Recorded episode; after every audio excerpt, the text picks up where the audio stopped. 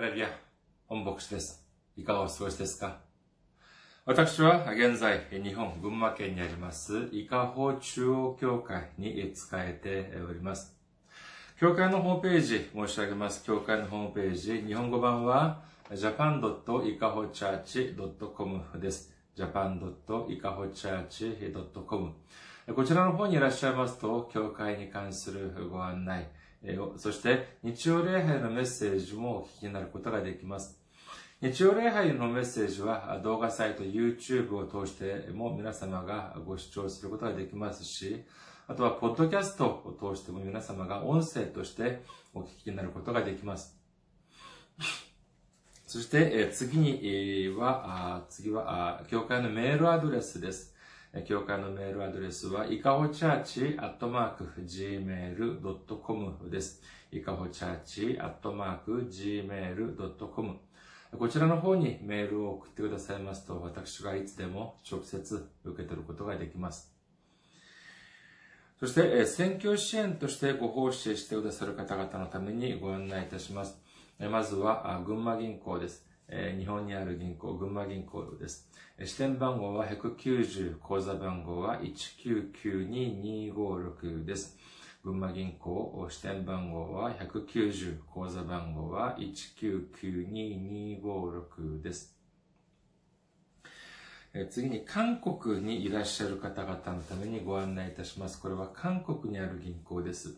KB 国民銀行です。口座番号は079-21-0736-251です。KB 国民銀行079-21-0736-251です。私どもの教会はまだ財政的に自立した状態ではありません。え皆様のお祈りと選挙支援によって支えられております。皆様のたくさんのお祈り、ご奉仕、ご関心お待ちしております。先週も選挙支援としてご奉仕してくださった方々がいらっしゃいます。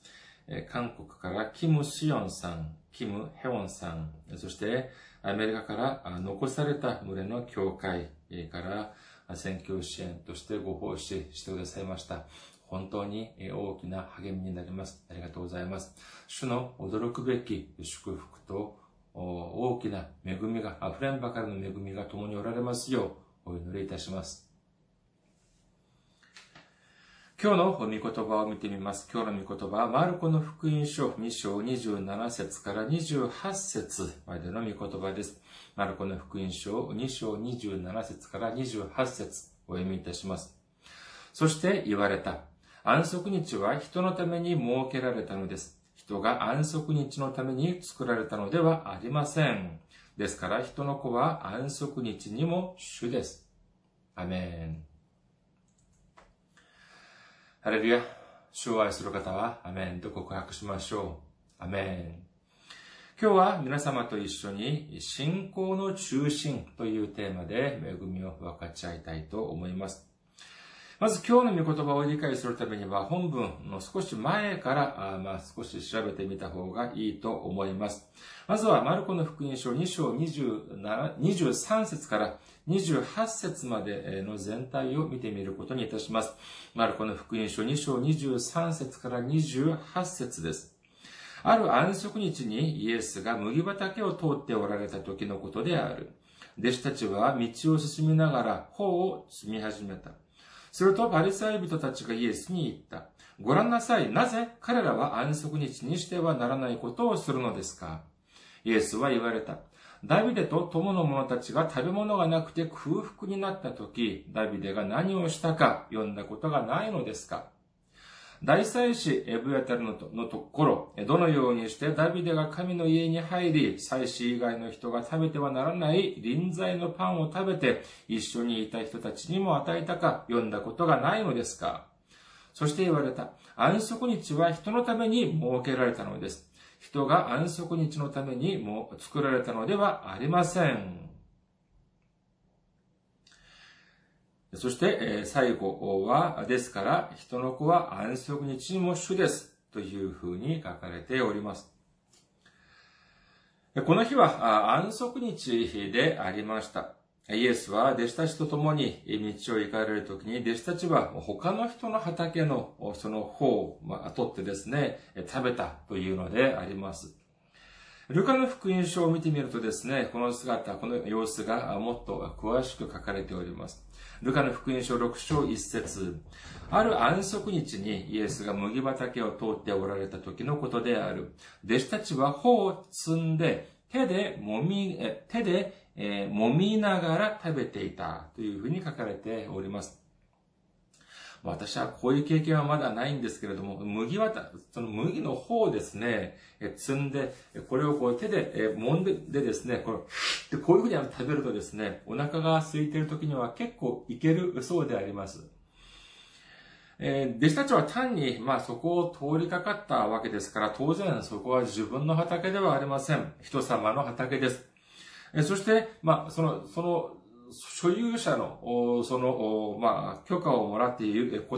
その畑を持っている人に断ってから食べたというような記録はありませんから、まあ、いわゆる、まあ、言ってみれば無断で人様の畑に行ってそのものを食べたということなのであります。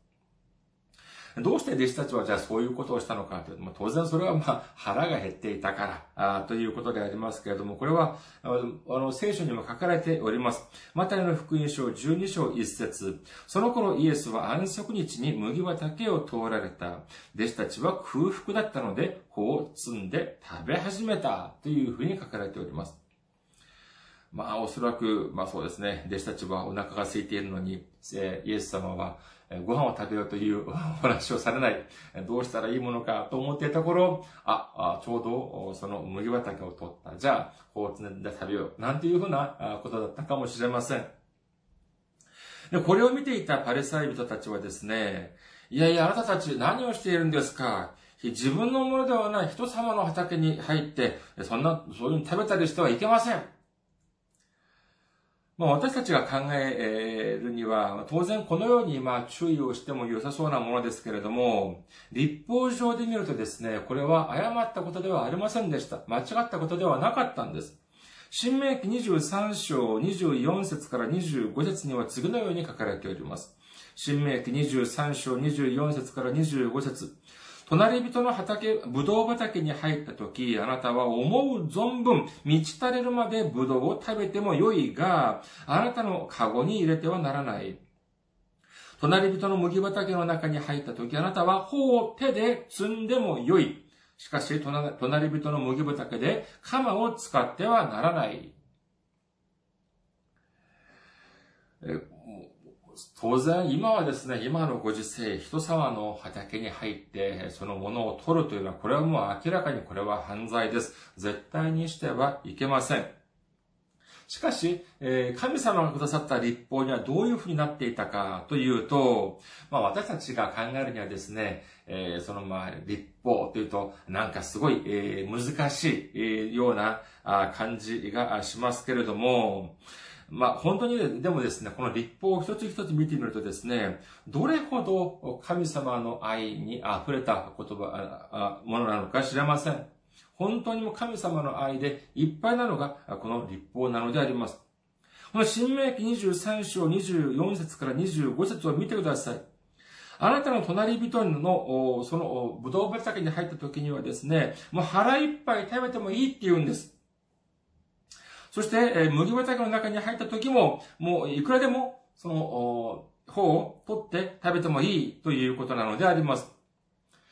今で言うと当然その畑に入るというのは、その入ること自体がもう不法侵入であります。でましてやですね、そこで人様のブドウを取って食べるとか、その法を積んで食べるというのは、これはもう窃盗であります。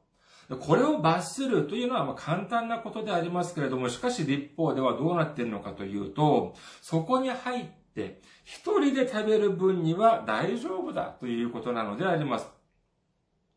考えてみてください。その人がどうしてそこに入ったのでしょうか当然、お腹が空いていたからでしょう。どれ、本当にお腹が空いていたからこそ、人様のブドウ畑や麦畑に入ったとっていうふうに私たちは思われます。そして一人で本当にたらふく食べました。えー、皆さん、もしかしたらブドウ畑に行かれたことがあるか、あと、あった、そういう経験はおありでしょうか？当時見てみますとですね、当時のイスラエルではこのブドウに関する需要がとても大きいものがありました。もちろんそのブドウをそのまま食べるということもありますけれども、それをブドウ酒として加工したり、または保存食品として、これをえー、干しぶどうに加工して、えー、食べたりもしました。ですから、当時のブドウ畑というのは、かなりの規模だったというふうに、ま、想像できます。それではですね、本当に皆さんが、もしかして、もしかして皆さんが、本当にお腹が空いていたいた時に、ブドウ何房ぐらい召し上がることができると思われますか？例えば、巨峰みたいな そのブドウだとすると、何房ぐらい召し上がることができるでしょう？一房、二房いけますか？まあ私もですね、いくらお腹が空いていたとしても、三つはちょっと厳しいかなっていうような気がいたします。ですから、お腹が、空腹、お腹が空いている人には、もうそんなにたくさんあるブドウの中で、もうそれくらいはもう与えなさい、あげなさい。もちろん、そのまあそのカゴとかに入れてですね、そのたらふく、まあ、もうたくさん、持って帰るとか、または麦畑に行ってですね、鎌で全て買って持っていくとか、それはしてはいけないけれども、一人で食べる分には、それを咎めるなというふうに、神様は立法の中でおっしゃっているのであります。本当にもう愛で溢れているではありませんか。ちなみに、レビ記には次のような見言葉もあります。レビ記19章9節から10節あなた方が自分の土地の収穫を借り入れるときは、畑の隅々まで借り尽くしてはならない。収穫した後の落ち葉を拾い集めてはならない。また、あなたのブドウの実を取り尽くしてはならない。あなたのブドウ畑に落ちた実を拾い集めてはならない。それらを貧しい人と気流者のために残しておかなければならない。あの私はあなた方の神、主である。穀物を借り入れるときは、畑の隅々までみんな借り入れてはいけない。少しは残しておきなさい。というふうにおっしゃっております。そして、その収穫をする際にですね、穂とか、ブドウとかをですね、まあ、運搬とか、するときに、まあ、少し地べたに、ま落とす、落ちる時がありますけれども、それを拾い集めてはいけないというふうにおっしゃっております。なぜかというと、それで、貧しい人たちがそれを集めて、集めて食べるように、それを拾ってはならない。このようにおっしゃっているのであります。本当にも考えれば考えるほど恵みに溢れております。で、これをじゃあ拾った人は誰だった、誰だったでしょうか？家族と財産、すべてを失って、失った自分の姑と一緒にベツレーヘムに来たルツではなかったでしょうか？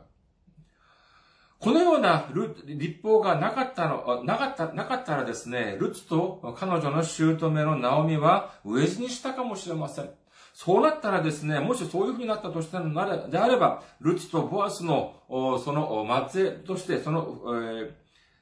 子孫として生まれるダビデ王もいなかったことになるのであります。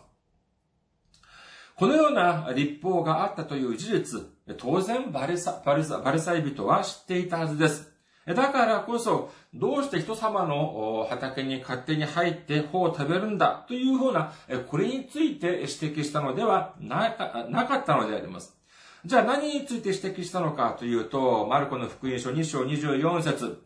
パリサイ、パリサイ、するとパリサイ人たちがイエスに言った。ご覧なさい。なぜ彼らは安息日にしてはならないことをするのですかというふうに彼らは指摘したのであります。私たちが、あまあ、その、もちろんご承知のようにですね、安息日というのは神様が6日間、6日間、天地を創造されて、そして7日目に休まれました。そして神様はこの休まれた安息日を、まあ、覚えな、まあ、しっかりと守りなさい。こういうふうにおっしゃっております。出エジプト記20章8節から11節安息日を覚えてこれを聖なるものとせよ。6日間働いてあなたのすべての仕事をせよ。7日目はあなたの神、主の安息である。あなたはいかなる仕事もしてはならない。あなたもあなたの息子や娘もそれにあなたの男奴隷や女奴隷、家畜、またあなたの町囲みの中にいる気流者も、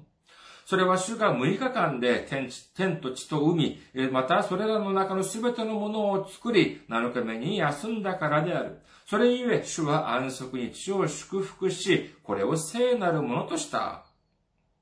そしてこの安息日に関する、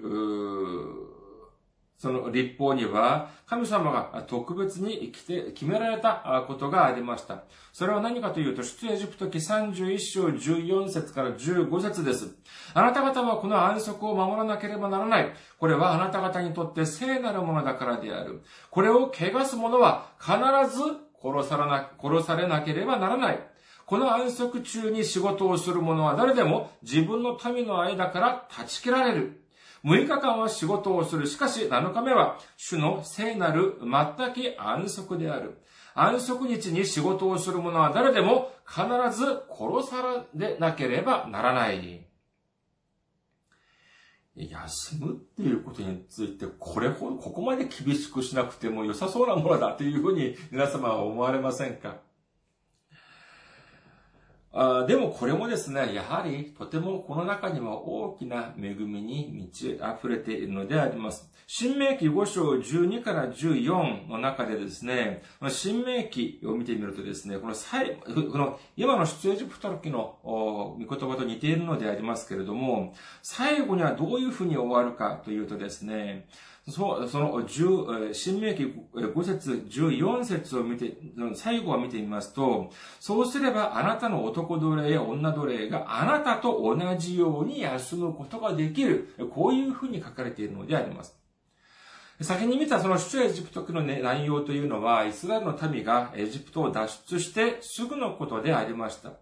彼らはエジプトで奴隷として生きてきたのであります。ですから、当時、彼らの群れの中には、その主人や奴隷がいるわけがありません。みんな奴隷出身でだったわけでありますから、みんな公平であります。しかし、その後の方の新明記の記録は何かというと、モーセが、モーセがイスラエル、その、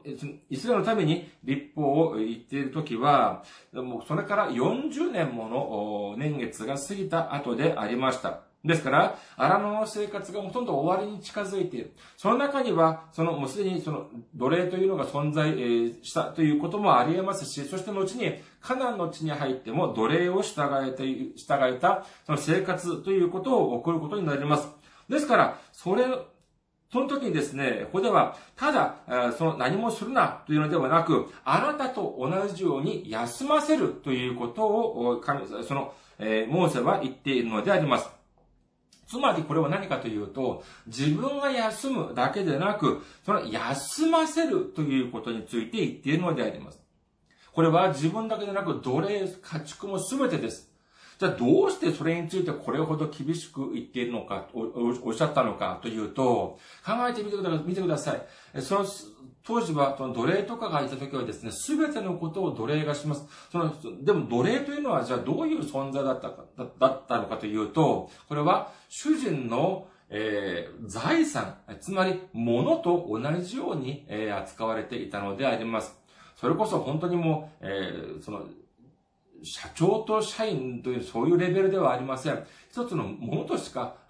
してしか奴隷というのは扱われませんでした。ですから、その奴隷というのを休ませるというのは、このためには、もうこれほど神様が厳しくおっしゃらないと、主人は奴隷を休ませるということをしなかったはずなのであります。だからこそ、神様はこのように厳しく、絶対に休ませなければならない。そうでなければ、殺してしまうぞ。というような風におっしゃっているのであります。つまりこれは、安息日というのは、これを守りなさいというのは、神様がえばろうというのではなく、そういうのではなく、その弱者のため、神様が弱者のために設けた、このような制度だったのであります。しかしこれを誤解していたパルサイパルサイ人は、イエス様に何て言ったのかというと、なんであなたのあなたの弟子たちは安息に一年してはいけないという、いけないことをしているのですか？というふうに言っているのであります。いや、お腹が減ったから、その、麦のですね、穂を摘んで、そして、えー、すり合わせて食べたぐらいで、なんでそういうふうなことを言われなければならないのか？それに、立法でも人様の畑に入って、それを食べてもいいというふうになっているのではないか。これにはですね、パレスタイ人たちもそれなりの根拠がありました。何かというと、法を積むというのは、これは収穫にあたる。そして、この、こすって、その食べたというのは、これは脱穀にあたるというの、いうことなのであります。だからこそ、収穫や脱穀というのは、安息日にしては絶対にいけないということな、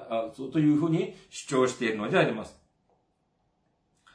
それでは少し、えー、難しい問題を出しましょう。法、じゃあ、積む行為は、これは収穫にあたり、そして、手で、えー、このこすって、えー、こするということは、脱穀にあたるという内容。これは神様がモーセを通してくださった立法の中にあるでしょうか、ないでしょうか？正解は立法にはそのような内容はありません。にもかかわらず、じゃあ、パレサイ人はどうしてこのように堂々とイエス様に指摘をしたのでありましょうか？それは、当時、パレサイ人が主張したその立法には大きく分けて2種類のものがありました。何かというと、まず一つは、それこそ、モーセ五教。モーセが神様からモーセを通してくださったその立法、それが一つ目であり。そして二つ目は何かというと、バルサイ人、パルサイ人の自分たちの祖先が代々、まあその、決められて、決められて守ってきたその決め事、守り事ということなの。そのまあルール、それが二つ目の立法だということなのであります。ですから、まあ、神学者神学者たちによりますと、もともとモーセを通して神様がくださった立法は、613種類のものがあったと言いますが、これにですね、パリサイ人たちが、まあ、なんだかんだと言って、足していったもの、足していって、そして結局それがどれくらいまで膨れ上がったのかというと、その先ほど613あったものが2134種類まで膨れ上がってしまったのであります。3倍以上膨れ上がったことになってしまいます。もちろん、えー、そもそもそういうのを作り始めたというのは、まあ、悪意があったからではないと思われます。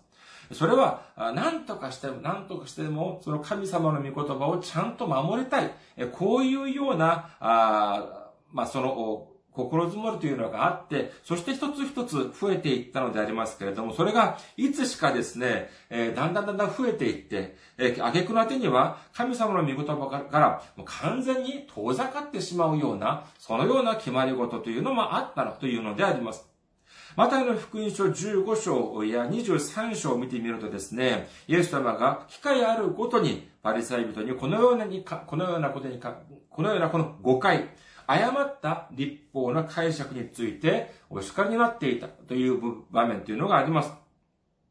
そして次に、マルコの福音書2章25節から26節を見てみましょう。マルコの福音書2章25節から26節。イエスは言われた、ダビデと友の者たちが食べ物がなくて空腹になった時、ダビデが何をしたか読んだことがないのですか？大祭司エブヤタルの頃、どのようにしてダビデが神の家に入り、祭司以外の人が食べてはならない臨在のパンを食べて、一緒にいた人たちにも与えたのか、読んだことがないのですか？これはですね、第一サムエル記21章1節から6節まである内容であります。まあ、時間の関係上、まあ、短く申し上げますと、当時ですね、イスラエルの初代王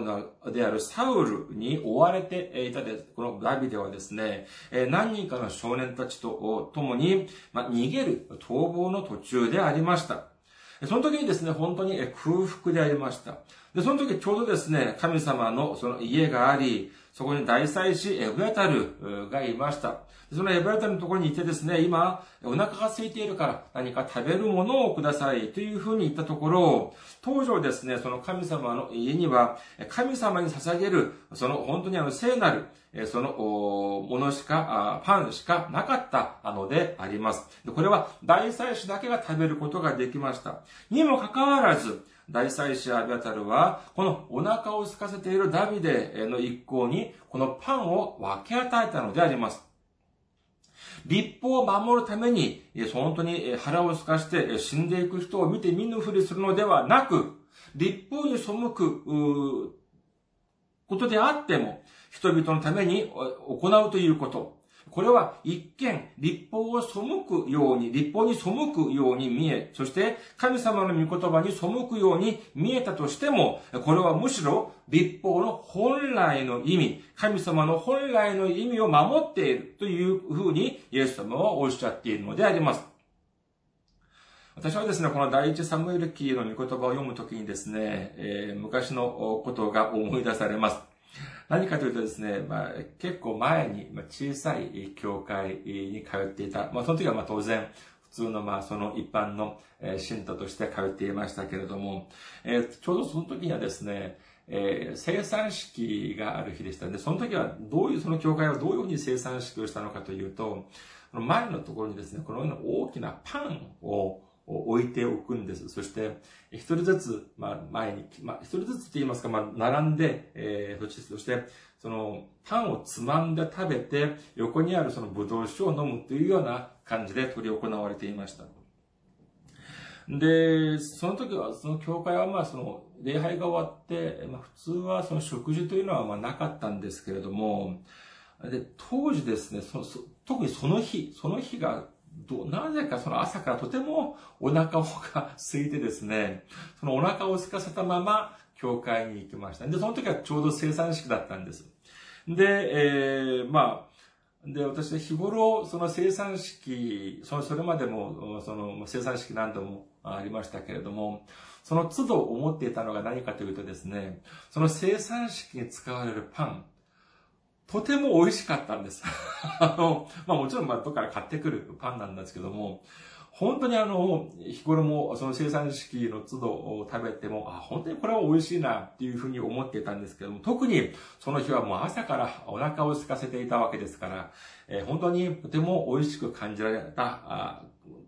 もう感じられて当然、当然でしょう。で、あの、そのパンをつまむときも自分がつまむわけですから、ちょっと多めに つまんでですね、食べて、そしてあの、ぶどう酒、まあ、ぶどうジュースだったのかなそれを飲んだんですけれども、えしかしまあ、えー、いくらたくさんつまんだとしても一つまみじゃないですか。なんともその生産試験の時につまんだ食べるわけにもいかないし、それで、まあ、礼拝が終わった後もですね、本当にあの、お腹空いたなっていうふうにあの、思って、で、まあ、信徒数はそれほど多くなかったですから、それ、これぐらいのパンでも十分足りた、余るほどだったんですけれども。で、もうお腹が空いていたですね、空いていたので、プライドも何も、えー、殴り、えー、その、みんな捨ててですね、あの、その、管理をされている執事の方に行ってね、礼拝が終わった後、あの、さっき生産式に、あの、使ったパンって残ってますかね？あの、本当にお腹が空いて食べたいんですけど、っていうふうに申し上げました。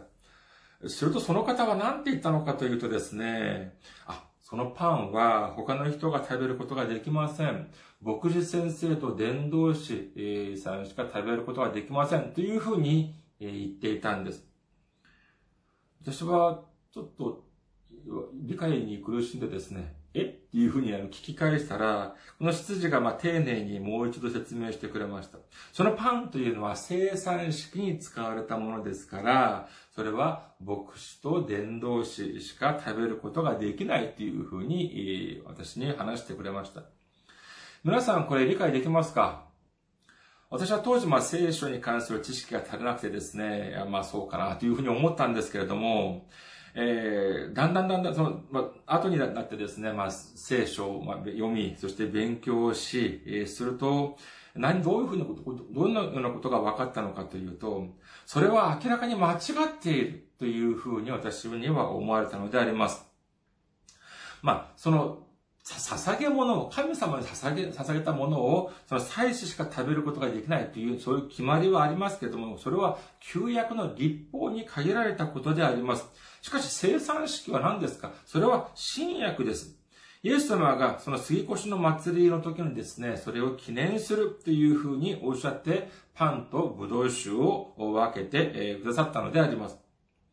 そしてまあこれも少し付け加えるのであればですね、カトリックを見てみると生産式をした後、祭司がまあこれをまあ食べる、司祭がですね、司祭がこの残った、その生産式の時に残ったものを食べるんですけれども、プロテスタントではそういうしきたりはありません。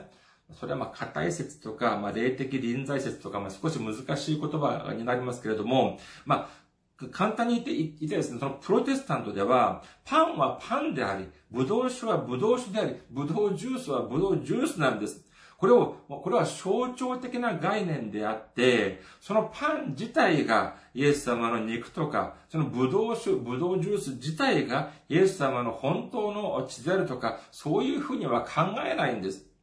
にもかかわらず、その先ほど申し上げました、そのプロテスタントの教会ではですね、生産式で使ったパンを、え牧師とか伝道師だけが食べなければならない。これはですね、こういう主張は、旧約、新約、もうカトリック、プロテスタント、もうこれをもうみんなあの、ごちゃ混ぜにした、あそのような、えー、主張に過ぎません。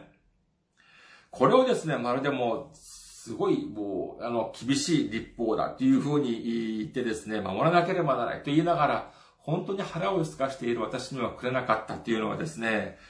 これは少し問題があるのではないか。もう、17、8年前になりますけれども、食べ物に関する恨みは恐ろしいかもしれませんけれども、未だに、うん、ちょっとこれはないんじゃないかというふうな、あ気を、ね、その考えを拭うことはできません。じゃあ、まあ少しじゃ落ち着いてですね。じゃあもう一つじゃあ問題を出しましょうか。イエス様がじゃあ十字架にかけられた理由。これはまあ当然、神様の一人子であるイエス様が私たちの身代わりとなって刑罰を受けて、そしてこれによって私たちの罪を全て解決してくださり、そしてその血の、イエス様の血潮の力によって私たちを救ってくださるためでありました。信じる方はアメンと告白しましょう。これはでも、これはまあ、霊的な問題であって、それでは、当時のパリサイ人は、どうしてイエス様を殺そうとしたでしょうか？その決定的理由は何だったのでありましょうか？聖書に見るとですね、その、イエス様が、その安息日にもかかわらず、その病に侵された人を癒し、癒してあげました。もちろん、神様がくださった立法には、安息日に病を癒してはならないという、その規定はありません。しかしですね、さ、これもやはりパリサイ人が自分勝手にいろいろ付け出していった立法、付け出していった立法、2000が超える立法の中に入っていたのであります。この安息日を犯したのであれば、殺さなければいけないというふうになっているのでありますから、だからイエス様を殺そうとした。っていうのでありますけれども、しかしこれはですね、あくまでこれは建前のようなものであります。祭司たちや、そして、えー、パレサイ人たちがイエス様を殺そうとした本当の理由というのは、意外な人物を通して私たちが知ることができます。その意外な人物というのは、まさしくローマの総督、ピラトでありました。で、この総督はですね、えー、どういうふうにしたかというとですね、そのイエス様が、をどうして彼らが殺そうとしているのかというのを、彼らは、その彼は知っていましたの理由を知っていました。イエス様その、イエス様をその殺そうとする。彼らを何とか、ピラトは、この、まあ、その、塞ごうとしてですね、釈放しようとしましたけれども、これはなかなか叶わなかった。いくら調べても、ピラトはいくら調べても、イエス様には罪がない。しかし、イスラエルの民は、祭司長をはじめてですね、そのバルサイトたちは、イエス様を十字架にかけろというように、本当に騒いでおります。マタイの福音書27章を見てみましょうか。マタイの福音書27章15から15から17。ところで総督は祭りのたびに群衆のため彼らが望む囚人を一人釈放することにしていた。その頃、パライイエスという名の知れた囚人が捕らえられていた。それで人々が集まった時、ピラトは言った。お前たちは誰を釈放してほしいのかパラバイエスかそれともキリストと呼ばれているイエスかこの、当時は水越の祭り、本当にこれは重要な祭りでありました。で、その時にはですね、その総督が彼らが望む罪人、囚人を一人、まあ、その釈放するというなら、しきたりがあったそうでありますけれども、まあ、これはまあ一方的に総督化してもいいわけで、だ、わけではなかったのかというふうにも思われ、思われますけれども、まあ、とにかく、その、囚人を、じゃあ誰を釈放すればいいかという釈放するのを望んでいるのかというふうに民に聞きました。えさあ、パラバとイエス、誰がいいかというふうに、その総督はですね、イスラエルの民に選択肢を提示したのであります。じゃあこのバラバというのはどういう人物だったのかというと、まあ、マタイの福音書には名の知れた囚人としか書かれておりませんが、他の本には次のように書かれております。マルコの福音書15章7節そこにパラバという者がいて、暴動で人殺しをした暴徒たちと共に牢に繋がれていた。ルカの福音書23章19節バラバは都に起こった暴動と人殺しの角で牢に入れられていたものであった。ヨハネの福音書18章40節すると彼らは再び大声を上げて、その人ではなくバラバをと言った。バラバは強盗であったというのであります。つまり、バラバというのは単なるその囚人ではなく、殺人を犯し、そして強盗をし、そして暴動を起こした名の知れた囚人、つまり凶悪犯だったのであります。あるいはそのピラトはこのように考えたかもしれません。いくらなんでも、バラバとイエス、その二人の選択肢を与えのであったのであれば、いくらなんでも、その民は、民が釈放を望むのはイエスであろう。まさか同族を殺し、このような凶悪犯人であるバラバを釈放するとは言わないだろう。このように考えたかもしれません。このようにイエス様を助けたい、釈放したいというふうにピラトが考えた理由の一つ、それがマタイの福音書27章18節に書かれております。マタイの福音書27章18節ピラトは彼らが妬みからイエスを引き渡したことを知っていたのである。これは考えたではなく知っていたのであるというふうに書かれています。これは、マタイの福音書だけではありません。マルコの福音書にも書かれております。マルコの福音書15章10節ピラトは祭司長たちが妬みからイエスを引き渡したことを知っていたのであるというふうに書かれております。そうです。祭司長たち、そしてパリサイ人たちはイエス様を、イエス様に妬みを感じたのであります。イエス様を妬んでいました。それもそのはずです。彼らはいわゆる、まあ、既得権、既得権勢力であったのであります。神様を表に出して、立法を盾にして、彼らは自分たちの地位、社会的地位を維持しながら、民たちの上に君臨していたのであります。しかし、イエス様を来られて自分たちを批判されます。それだけではありません。イエス様は御言葉を述べ伝えるだけではなく、そして、いや、前が、前を見ることができない人を癒しました。そして歩けない人たちを癒しました。それだけではなく、主人も生き返らせました。もう民たちは、祭司長やパルサイ人、自分たちの言葉を聞きません。イエス様、みんなイエス様の言葉を聞いています。こういう風になってしまうと自分たちの権威が揺らいでしまうのであります。このままだと自分たちのプライドがもう完全に、えー、崩されてしまって、そしてその時まで自分たちが享受していた全ての権力が奪われてしまうかもしれない。ですから、だからこそ、イエス様を十字架にかけて殺してしまおう。このように思ったのであります。皆さん、私たちが聖書をよく知らないというのは、これは大したことではないでしょうかいいえ、大したことです。とても大事なことなのであります。私たちが聖書を知らず、神様の御言葉を知らないというのであれば、いつしかイエス様をもう一度十字架にかけてしまうということが、になってしまうかもしれません。違うと思われますか？今もですね、他の、まあ、教派によってはですね、自分たちがプロテスタントと言いながらも、自分たちもイエス様をメシアとして、救世主として信じる、救い主として信じると言いながらも、安息日は土曜日だった。という、もともと安息日は土曜日だったと言って、土曜日に礼拝を捧げる教会、土曜日に礼拝を捧げない教会は間違っている。こういうふうに主張する人もいるのであります。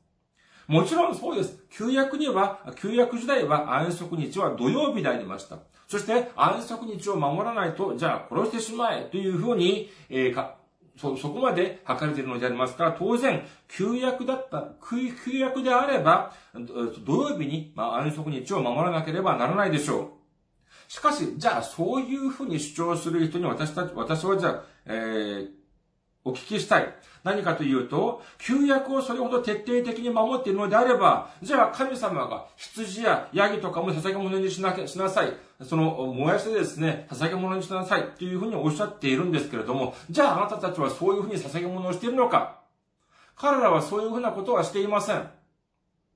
皆さん、聖書に何て書かれているでしょうかヘブル人の手紙10章11節から14節さらに祭司が皆毎日立って礼拝の務めをなし、同じ生贄を繰り返し捧げても、それらは決して、えー、罪を除き去ることができませんが、キリストは罪のために一つの生贄を捧げた後、永遠に神の右の座につき、あとは敵がこのご自分の足台とされるのを待っておられます。なぜならキリストは聖なるものとされる人々を一つの捧げ物によって永遠に完成されたからです。過去にはいくらたくさん捧げ物を捧げてもそれは完璧ではありませんでした。それは私たちの罪を完全に除き去ることができませんでした。不完全なものでありました。しかし、イエス様が十字架にかけられることによって、完全な捧げ物として捧げたのであります。これによって、もうこれ以上私たちは不完全な捧げ物を捧げる必要がありません。イエス様が完全な、完璧な捧げ物を捧げた。これによっても永遠に完成されたというのであります。これによってもイエス様を信じるだけで全ての罪が解決されるのであります。にもかかわらず、土曜日に安息日を守りながら、旧約の通り行うというのは、これは、それこそ、ヤギを捧げて、そして羊を捧げながら、不完全な捧げ物を、捧げなければならない。これ、こういうふうに意地を張るのと何ら変わりはないのであります。これは何かというと、これはイエス様を否定することであり、イエス様の十字架を否定することになってしまうのであります。それでは、じゃあ、福音主義を歌っている教会の中ではそういうことがないのかいや、あります。例えばですよ。えー、その、ま、その授業を、ビジネスをされている方の中で、まあ、信仰がある人は日曜日に、まあ、そのお店とか会社とかを閉めたりしますけれども、えー、でも、その業種によっては、本当にですね、閉めることができないという方もやはりいらっしゃいます。例えば、コンビニとか、あこれは見ていますと、これは本社との契約によってですね、365日年中オープンしていなければなりません。じゃあ、そういう方はどうなんでしょうか？そういう、じゃあ、その仕事をされている方は信仰がないのでありましょうか？そういう方が信仰を守るためには、じゃあコンビニはやめなければならないのでしょうか？でなければ、じゃあ、その教会をの時間は、じゃあそのままオープンしておいても、置くとしても、その自分は教会に行って、じゃあ他のバイトをじゃあいせさせ、いさせる。それがじゃあいいのでありましょうか？じゃあそのバイトは、そのバイトの人は、じゃあ教会に行けないじゃないですか。でもそれでもいいんでしょうか？あるいは、日、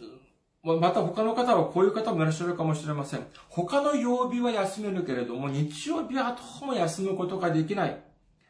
えという人、その、そのビジネスの特徴、ま、ビジネス上にそういう、どうしても日曜日は休むことができる。他の曜日だったら休むことができる。じゃあ、こういう人はどうする、どうしなければならないのでありましょうか。教会が大きくなって、こういう人が増えた場合、教会はどうしなければならないのでありましょうか？一番、ど、何としても、にもかかわらず何としてでも日曜日に教会に来させる。二番、この方のために日曜日だけでなく他の曜日にも礼拝を捧げる。